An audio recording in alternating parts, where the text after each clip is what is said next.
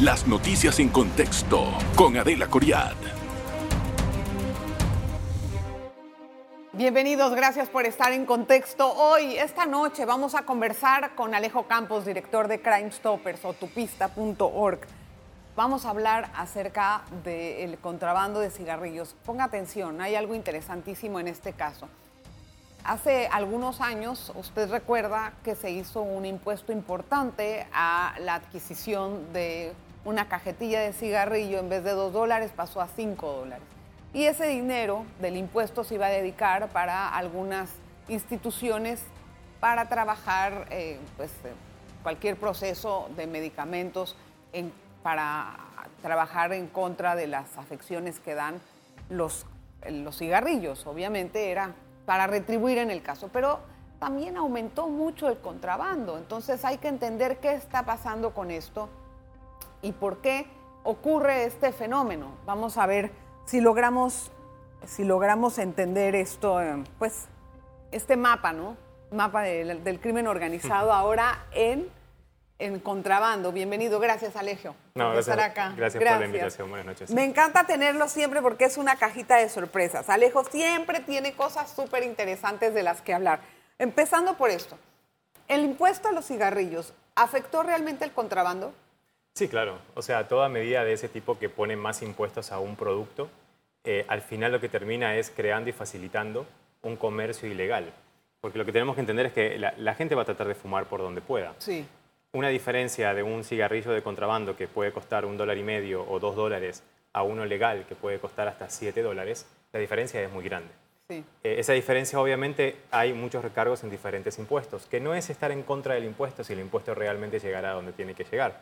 Pero obviamente esto genera un, espacio ilegal, ¿no? porque lo que hace es facilitar que lleguen a Panamá cantidad de cigarrillos ilegales que lo que van a hacer es a inundar el mercado ilegal para que la gente pueda acceder a ese producto. o sea, lo que se dice mucho también es que en Panamá se ha bajado el consumo de cigarrillos. Lo he leído aquí en un, es, relativo, reporte de la OPS que salió. Em, decía que en realidad hemos bajado un poco el consumo de cigarrillos. O sea, que esto, mira cómo es la cosa, ¿no? Esto ante el mundo eh, nos pone como un país que es mucho más sano, una población más sana en comparación de México o cualquier otro que en todas partes se fuma, aquí la gente supuestamente es más sana. Pero no es así. Mira, hay una tendencia mundial a, la disminución, al, fumar, pero también hay una sustitución de productos eh, nuevos, los llamados cigarrillos electrónicos, que vienen a sustituir a los cigarrillos convencionales. Pero el tema es que en el caso de Panamá, con un casi que 92-95% de mercado ilegal que existe en Panamá, cuando muchas veces desde lo oficial se dice que han disminuido la cantidad de personas que fuman, es porque también la estadística se basa en el dato oficial. y el dato oficial recoge menos del 10% de lo que, se, de lo que legalmente se vende. ¿Qué están haciendo las autoridades con eso? No entiendo. ¿Cómo es que, cómo es que el mercado eh, del contrabando inundó todo el, todo el consumo? No entiendo. Bueno, primero fue lo que siempre decimos, ¿no? Lo que hay atrás del cigarrillo de contrabando es crimen organizado. eso hay que tenerlo claro es una nueva forma de recaudar dinero, no tan nueva, una forma muy grande de recaudar dinero para las estructuras criminales. Volviendo al, inicio de la pregunta, eh, esto, esto supone que Panamá, por su ubicación geográfica y el hub logístico internacional del comercio, sea usado por estas estructuras, por los cárteles del tabaco, para traer a Panamá grandes cantidades de cigarrillos que luego se distribuyen al resto del Caribe y de América Latina. Y gran parte queda en Panamá.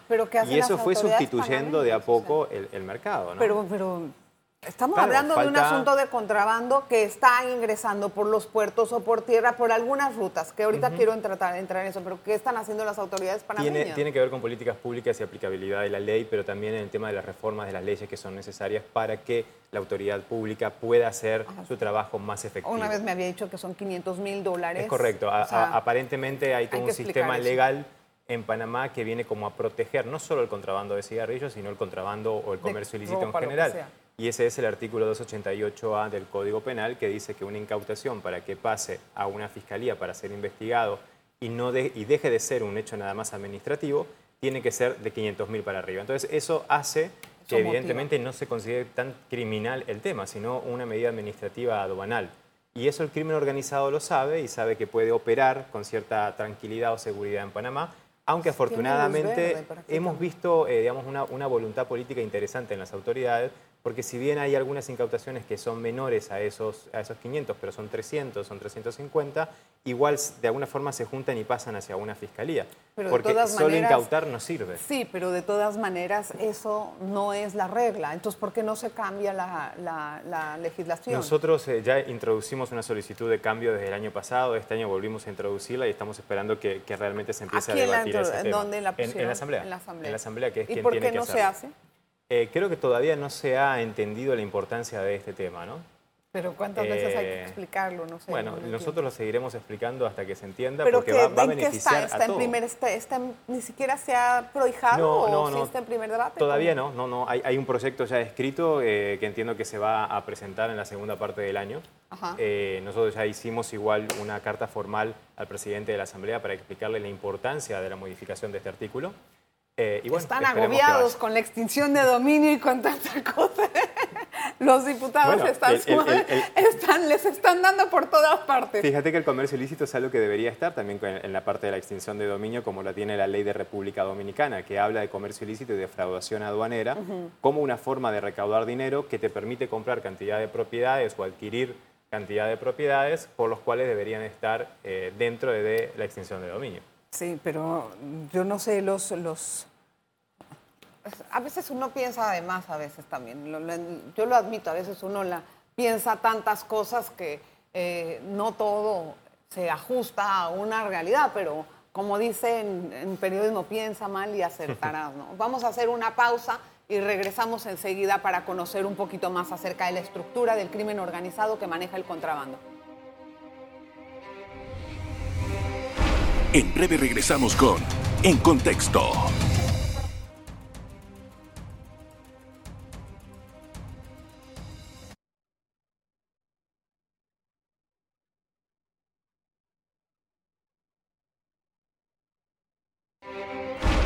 Estamos de vuelta con En Contexto. Gracias por continuar en sintonía. Hoy estamos conversando con Alejo Campos. Él es el director de Centroamérica y el Caribe de Crime Stoppers. Hoy lo tengo en el programa muy contenta de hablar acerca de un tema que no nos ayuda en absoluto, pero que es algo que no estamos pudiendo controlar. ¿Cómo operan las estructuras del crimen organizado del contrabando? ¿Es igual a lo de la droga? Sí, no. O sea, hoy en día con lo que nosotros hablamos de la convergencia criminal, muchas de estas estructuras están trabajando juntos, pero son negocios eh, separados que financian muchas veces la operatividad del narcotráfico, ¿no? ¿Por qué? Porque yo con cigarrillos de contrabando puedo eh, generar un dinero en efectivo rápido en el mercado, un cash en, diario, que me permite a mí financiar la estructura criminal también diaria, pagar abogados, comprar armas, enviar dinero a las cárceles, etc. ¿no? O sea, la supervivencia financiera de mi estructura criminal. Em, ahora, las rutas son diferentes, ¿no? porque además son, eh, son inversas. Digo, todo el cigarrillo que llega a Panamá de contrabando eh, principalmente llega de Asia, de ah. fabricantes que están en China, de fabricantes que están en Corea del Sur, que están en la India, que están en esa zona del mundo mm. y vienen directamente hacia Panamá, aprovechando lo que dijimos, el hub logístico. Ahora se han, encontrado una nueva forma, este, están desviando mucha mercadería de este para los Estados Unidos, donde bajan el producto, lo ponen en una zona libre, lo vuelven a embarcar y mandan el producto ya no tanto para Panamá, o sea, Panamá sigue recibiendo, pero directamente ahora de Estados Unidos ¿Cuál es la idea de bajarlo y volverlo a embarcar? Engañar a las autoridades, porque cuando uno recibe un embarque o un, barco que viene de los Estados Unidos, presupone que hay determinados chequeos que ya se hicieron. No, allá, o sea, eh, cuando llegan allá, ¿no corren un riesgo más grande en bajar y volver a embarcar? Al final son productos que van en tránsito. Entonces, las autoridades locales muchas veces no intervienen porque el producto va en tránsito y no se detiene ah, el comercio marítimo. se tiene que facilitar el comercio y no se hacen esos chequeos. Y después, cuando sale, ¿qué parte de ese porcentaje puede ser que esté llegando a Panamá, del que llega a Panamá está recibiendo eh, ahora, bueno, no, en realidad entre marcas está recibiendo más de 60 marcas diferentes. ¿De contrabando? De contrabando, de ah, las cuales después se distribuyen para el lado de Colombia, para alimentar toda la parte de Colombia, Venezuela, Aruba, o sea, como el, norte de América del Sur. Y otra parte se va para Centroamérica, que puede ir por tierra para Costa Rica o para Belice. Exactamente, es como que la parte logística del país que sirve para el comercio lícito, también lo opera el comercio ilícito. Eso es parte de toda, de toda regla, igual que lo opera. Pero ¿sabe qué es lo que me llama la atención? El, el 60 marcas llegan a Panamá. Además de que para hacer ese cigarrillo en estos lugares se requieren fábricas inmensas. ¿Qué pasa con esas fábricas? ¿Quién supervisa eso? Pero eh, tenemos que entender que hay, dos cuestiones diferentes. Una es el contrabando de cigarrillos, que son cigarrillos que legalmente se producen en un país como de, Asia, digamos, eh, pero son, cigarrillos que en su mercado son cigarrillos buenos. Simplemente que cuando llegan a Panamá no tienen el visto bueno del Ministerio de Salud pública y no pagan impuestos. ¿Y por qué, no tienen, por qué no tienen el visto bueno del Ministerio de Salud? ¿Qué riesgo tiene? negocio. No, pero ¿qué riesgo tiene el cigarrillo en el consumo, por ejemplo? Fuera de uno que sí tendría el, visto eh, bueno. no es una cuestión de riesgo. O sea, de todas formas, el, cigarrillo de contrabando tiene mayores riesgos en la salud pública porque vienen contaminados muchas veces. Por eso, Recordemos que estos, cigarrillos eh, a veces los entierras, los tiran en un río, los dejan al sol, se mojan, los secan y eso va generando larva, va generando bacterias porque obviamente el empaque del cigarrillo no está preparado para afrontar todos esto, eh, estos problemas en, el, trayecto. Entonces se contamina y eso genera otro tipo de enfermedades directas en, la salud de las personas que consumen este tipo de, cigarrillos. Ahora, en, en realidad cuando llegan aquí y se distribuyen a otras partes. Pero ¿cómo tienen rutas específicas también como lo usa el narcotráfico o las varían igual o cómo, cómo interactúan ellos con las autoridades? Hay, rutas específicas y a medida que las autoridades están siendo más eh, estrictas, enérgicas en las incautaciones, las rutas también van cambiando como lo hace el narcotráfico. ¿no? O sea, de esas rutas tenés rutas marítimas, rutas terrestres, eh, tenés las famosas chalupas eh, que salen de Colón y que se van bordeando la que encontraron ahora recientemente en La Miel, con un cargamento enorme que fue incautado por Senafront y que eso después entra a Colombia. Tenés el caso de Aruba, que es un caso emblemático, una isla de 140 metros eh, kilómetros cuadrados, 100.000 habitantes, y todo el cigarrillo que después es contrabando, pero en papeles, Aruba recibe millones de toneladas de cigarrillos por año.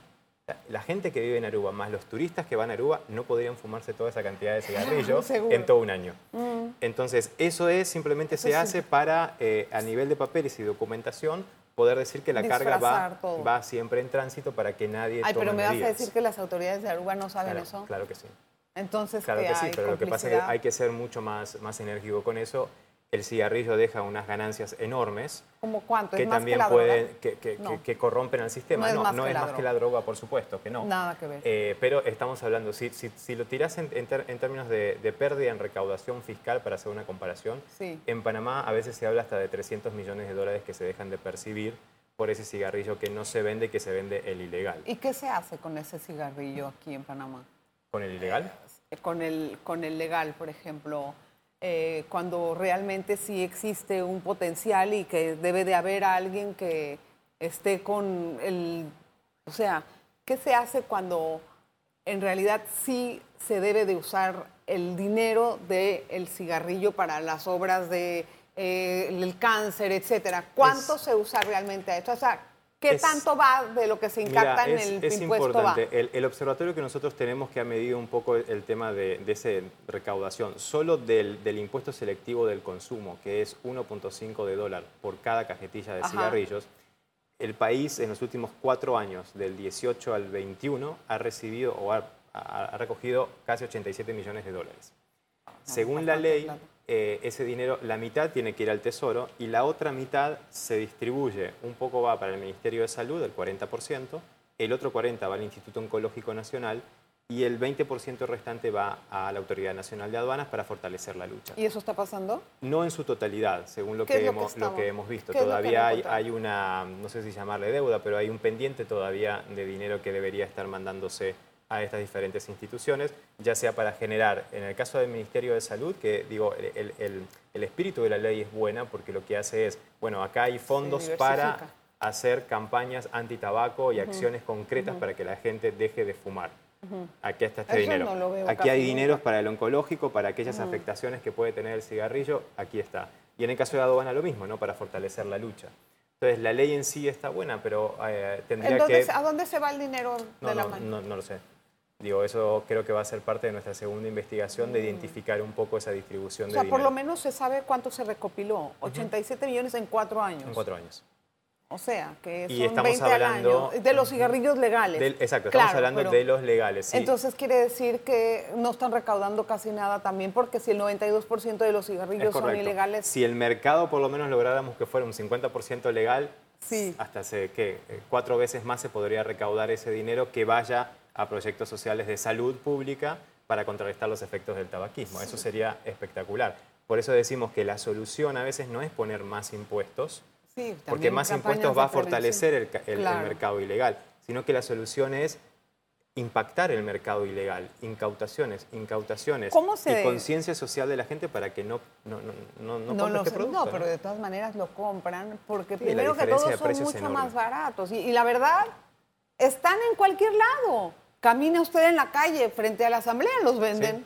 Y eso además genera todavía... O en cualquier lado los venden. Para mí eso construye un tema de, o deconstruye una cultura de la legalidad. Porque si yo voy caminando por la calle y me encuentro con cantidad de productos de contrabando... Pero entonces, ¿dónde están las autoridades? Eso va generando algo como que, bueno, está bien hacerlo. Y, la, certeza del castigo, ¿dónde están esos productos que son ilegales? Lo que pasa es, todo que un círculo. la idea de contrabando, tal vez culturalmente, se asimila como una forma de, de sobrevivir, de sobrevivir y de negocio no, la, no se ve, creo yo, en la colectividad tan dramática como la idea del tráfico de drogas, me parece. Tenés razón, pero acá hay que explicarle algo a la, población, que creo que es importante. Hace años atrás era así, tal vez eran pequeños grupos del contrabandista que se conocía de la esquina, de la barriada, toda la vida, que de alguna forma se ganaba su, salario de esa forma, ¿no? Que era ilegal, pero bueno, era una forma de sobrevivir.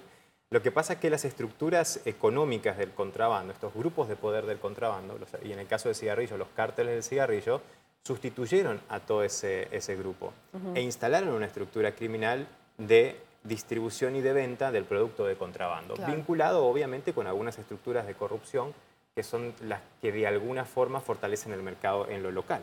Claro. Y eso es un tema complicado cuando lo hablamos en tema de convergencia criminal, los temas de cleptocracia.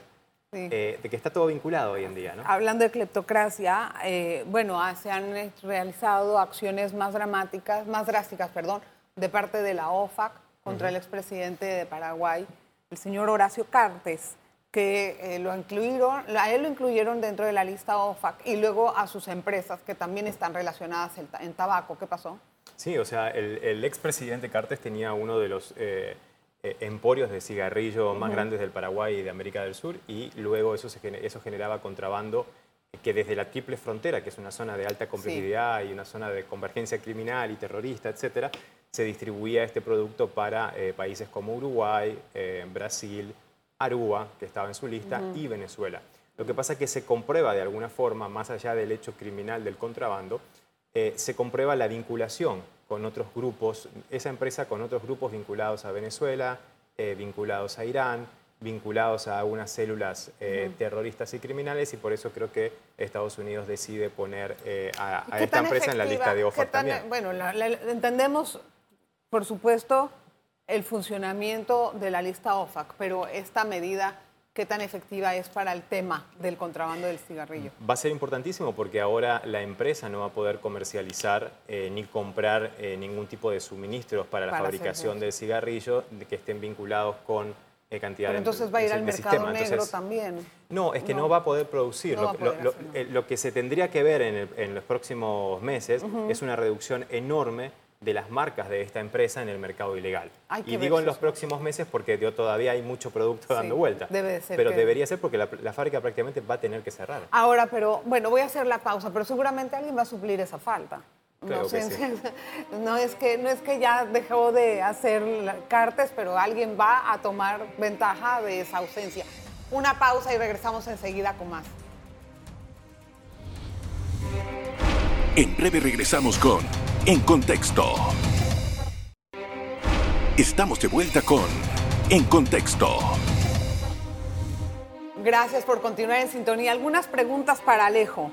Primero, ¿qué hacen con los cargamentos de contrabando que se... Se, se, deben destruir, se deben destruir de una forma además que no impacte el, medio ambiente. ¿Y cómo sería? ¿Eh? En hornos. Eh, hay unos hornos en especializados. como la droga. como la droga. Que se usan, se usan para esto. ¿Y aquí dónde los hacen? Porque los mandan a algún lugar seguramente. Es muy costoso y aquí es donde entra mucho la cooperación público-privado de las tabacaleras que a veces apoyan a los gobiernos para la destrucción, porque hay en, acá en Panamá no, pero hay en otros países donde hay estos hornos y entonces toda esa carga se manda controlada a esos países para hacer una destrucción del cigarrillo. Y hay que custodiar bien eso para que llegue al destino, no vaya a ser que se lo vayan a hacer recircular por aquí y por allá. Ahora, ¿cómo obtienen inteligencia de los cargamentos que van con contrabando? En, la, en el caso del cigarrillo, entiendo en la droga, pero aquí ¿cómo eh, funciona? igual, eh, funciona ah, igual. Eh, recordemos que son, son estructuras criminales las que mueven el cigarrillo, entonces funciona de la misma forma. Además, hay algunas, digamos, software aplicativos que hacen el track and trace de los contenedores, o sea, traquean todos los contenedores desde el punto de origen hacia todos los puertos, aunque se vaya cambiando el destino, la denominación, van traqueando también la documentación, entonces eh, hasta que para en un puerto definitivo. Algo interesante, los, estas estructuras entendieron que para ellos era más eh, fácil y económico tener siempre los, los contenedores arriba de un barco, dando vuelta por distintos lugares a tenerlos en un puerto fijo porque el riesgo era más grande, porque ya las autoridades estaban haciendo incautaciones. Entonces, hoy en día te encontrás con barcos, eh, que además los barcos van de puerto a puerto todo el tiempo y hay contenedores que nunca bajan. Esos contenedores pueden ser alertas como para decir, bueno, ¿por qué nunca baja, esto? Y lo que nunca bajan porque están esperando la llamada de algún país de decir, bueno, necesito cuatro contenedores de esta marca en este país localizan ellos el barco más cercano donde esté la carga ah, y ahí la bajan. Ah, ¿Por qué? Porque no es caro mantener un contenedor dando vuelta arriba de un barco y es mucho más seguro. Y, o sea, hay algunas marcas preferidas sobre otras, me imagino yo. Sí, claro, pero no podemos mencionarlas. No, no, no, no pero, pero, pero, sí, sí hay, muchas marcas. ¿Y en qué ha afectado el cigarrillo electrónico en este mapa de contrabando? ¿Cómo entra es, es interesante y especialmente para Panamá. Nos preocupa el tema. Panamá tiene una ley que se votó el año pasado, que es la 315, que lo que hace es eh, prohibir la comercialización de todos los, eh, lo que se llaman normalmente cigarrillos electrónicos, ahí hay una gama muy variada, pero más fácil cigarrillos electrónicos. Y con eso se creó el contrabando Claro, porque toda medida restrictiva y prohibitiva de ese tipo te genera un mercado ilegal. Fue lo que generó en Estados Unidos Al Capone. Sí, claro. Eh, la ley seca del 20 generó un imperio que fue Al Capone. Entonces, hay que ir hacia una reforma de esa ley para darle al Ministerio de Salud Pública la propiedad, el poder, digamos, de controlar y decir esto se puede vender, esto no se puede vender con estos ¿por qué parámetros. Hacen esas leyes ridículas? No entiendo. No sé, porque al final eh, no funcionan. Porque o sea, piensan que es para la salud de la persona, pero en realidad llegan a ser mucho más dañinas en ese sentido, porque se consumen cosas que ni siquiera sabes qué son. Es correcto, porque a veces hay muchos de estos aceites que se usan para rellenar eh, estos eh, suministradores que se hacen en una casa y que se venden por una red social o, por un, por un chat. Entonces no se sabe lo que va ahí adentro y en algunos casos también va adulterado con alguna sustancia psicotrópica. Entonces, esto, esto, esto se permite porque al prohibir la comercialización legal hay un mercado ilegal. Y como hay un mercado ilegal, el Ministerio de Salud Pública no puede intervenir porque supuestamente no existe este mercado. Sí, entonces es necesario regular para que sí pero entonces sí ponen a trabajar el de seguridad y aduanas. Claro, esto le está dando mucho más trabajo y además ahora nosotros estamos haciendo una cantidad de entrenamientos con las autoridades de aduana y de los estamentos de seguridad porque tampoco hay información sobre cuáles son estos cigarrillos electrónicos. Y además la ley es interesante porque dice aquellos, aquellos este, digamos, e, electrónicos con o sin nicotina. Entonces ahí puede venir el engaño de este contrabandista en decirle a la autoridad, no, pero esto no tiene, nicotina. Pero igual, la ley prohíbe aunque no tenga nicotina. Pero es ridícula esa ley. Bueno, en el sentido de, salud puede ser efectiva en algunas cosas, no la conozco al, al, 100%, pero lo que causa es realmente, eh, pues complejo, es peor, es peor. Además, cuando hay una tendencia mundial hacia eso, y Panamá es un país globalizado, y hay una tendencia a lo que le llaman estos productos de menor riesgo, de riesgo reducido. Se supone que las compañías tabacaleras, por lo que han informado en los próximos tantos años, ya no van a comercializar ni a producir más el cigarrillo tradicional de toda la vida, porque se va a sustituir por estos productos electrónicos porque hay un compromiso de disminuir el riesgo. Pero entonces, si legalmente no le podemos dar a las personas la posibilidad de usarlo, entonces se genera este problema. Mm, pero ¿tú crees que eso va a pasar? o sea, que va a desaparecer el cigarrillo normal para irse al electrónico. Pero el electrónico dicen que es mucho más malo para la salud. Hay de todo, hay que ver cuál es el tipo de producto, porque hay de todo. El problema es que hay, como repito, hay muchos productos de estos que se rellenan con aceite que se hacen en, una casa. Bueno, entonces si se prohibió, si se va a migrar para allá y aquí se prohibió, Ya nadie puede echar humo. Y lo interesante es que en la ley es la prohibición de la comercialización, excepto en la zona libre de Colón. Entonces eso de alguna forma eh, no está funcionando, porque además hoy en día estos productos se venden en salones de belleza, en gimnasios, en restaurantes. Y, como así, como, como palomitas. ¿Y, hay, denuncias por contrabando en su página o no? Muy pocas, la verdad, muy pocas porque es, algo que la gente no, no, lo... hay algo interesante que estuve escuchando el otro día que se llaman las tácticas cleptocráticas y me gustó mucho cuando lo escuché a usted mismo en una charla que dio. ¿Qué significa esto? Son pagos irregulares adjudicación de licitaciones injustas, otros son puestos de gobierno sin experiencia, mire, mire qué chistoso, blanqueo de capitales con redes del sector público y privado y eh, una serie de cosas que eh, rodean a todo esto. Yo le pregunto, ¿eso no es Panamá? Sí, a, eso, a eso encajamos allí total. Habría, que sumarle también como prácticas el tema de los secuestros de los medios, las extorsiones a los periodistas, eh, que es algo muy común. Lo que, lo que hay que entender, la diferencia entre corrupción y cleptocracia, es que eh, la corrupción es un hecho aislado de, un hecho de corrupción, ¿verdad? Ahora, la cleptocracia son muchas acciones de corrupción encadenadas y en un sistema que se crea y que se, se protege a sí mismo. Para yo proteger este sistema, yo necesito en cargos estratégicos poner personal que yo conozco aunque no sean idóneos. Eh, necesito, por ejemplo, empezar a cortar toda la, parte de los bienes, eh, perdón, de los medios, toda la parte de, controlar ese discurso y esa narrativa mediática a favor o en contra de un grupo o de otro. Entonces, es todo un sistema mucho más complejo que el hecho de la corrupción en sí. Sí, claro, y es complejo de entenderlo. Es un y todavía creo que no hay una legislación en, Latinoamérica en, general, ¿no? que pueda afrontar eso. Si está luchando con extinción de dominio, yo creo que la de la cleptocracia va a quedar para el siglo que viene. Gracias, Alejo, por estar con nosotros. Muy amable. Gracias por estar en, en el contexto y el programa que usted ve todas las noches a las ocho y media. Les recuerdo que también lo puede escuchar en Spotify. Eso para que lo tenga en mente, si usted está saliendo a algún lugar y quiere escucharlo, lo puede oír ahí. Nos vemos la próxima. Las noticias en contexto con Adela Coriad.